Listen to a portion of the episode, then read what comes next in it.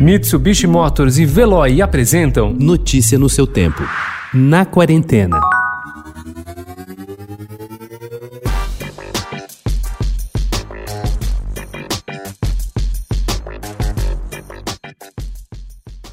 O publicitário paulista William Suriano, de 30 anos, estava com a passagem marcada para a Itália no dia 9 de março. O objetivo era fazer o processo de reconhecimento da cidadania italiana. Quando o documento necessário para dar entrada no processo não ficou pronto, ele adiou a viagem para 20 de março. Corta para quatro meses depois. Após postergar a viagem sete vezes, William embarcou para a Europa no dia 17 de julho, sem ter a certeza de que sequer conseguiria sair do aeroporto. Devido às restrições de viagens impostas a brasileiros, entrar na Europa ficou mais difícil. Viajar para o exterior na pandemia exige boas razões e sorte.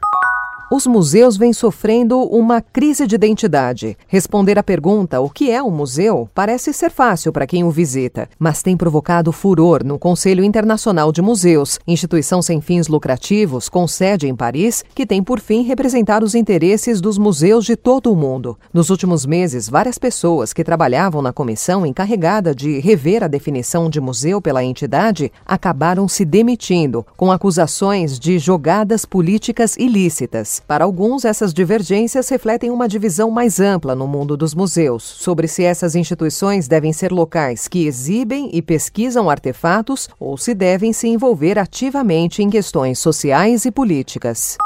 O mundo digital parecia mais promissor no final dos anos 2012, quando os grandes players começaram a desembarcar no Brasil para vender o e-book. Hoje, oito anos depois, a venda de conteúdos digitais representa 4% na média do faturamento das editoras brasileiras. Nos Estados Unidos, os e-books representam cerca de 25% do mercado de livros, índice similar ao da Inglaterra. Em outros países europeus, eles ficam em torno de 10%. O desempenho do setor foi apresentado ontem, dia 25, pela Câmara Brasileira do Livro e pelo Sindicato Nacional de Editores de Livros na pesquisa Conteúdo Digital do Setor Editorial Brasileiro.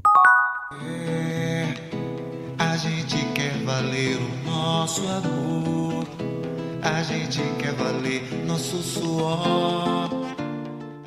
A atriz Malu Gali está no ar nas novelas Malhação e Totalmente Demais. E ela tem publicado nas redes sociais o retorno das gravações da novela Amor de Mãe e a volta de Lídia, a personagem dela na trama. Para isso, todos os cuidados estão sendo tomados, desde o uso de uma placa de acrílico separando os atores até uma possível quarentena para as cenas de contato. De acordo com a emissora, essa retomada também está sendo possível porque houve uma troca de conhecimento com outras produtoras de audiovisual de outros países como Itália, Suécia, Dinamarca e Estados Unidos. O certo é que o elenco tem comemorado essa nova fase. A novela retorna ao ar no ano que vem. Notícia no seu tempo. Oferecimento: Mitsubishi Motors e Veloy. Se precisar sair, vá de Veloy e passe direto por pedágios e estacionamentos. Aproveite as 12 mensalidades grátis. Peça agora em veloy.com.br e receba seu adesivo em até 5 dias úteis. Veloy, piscou, passou.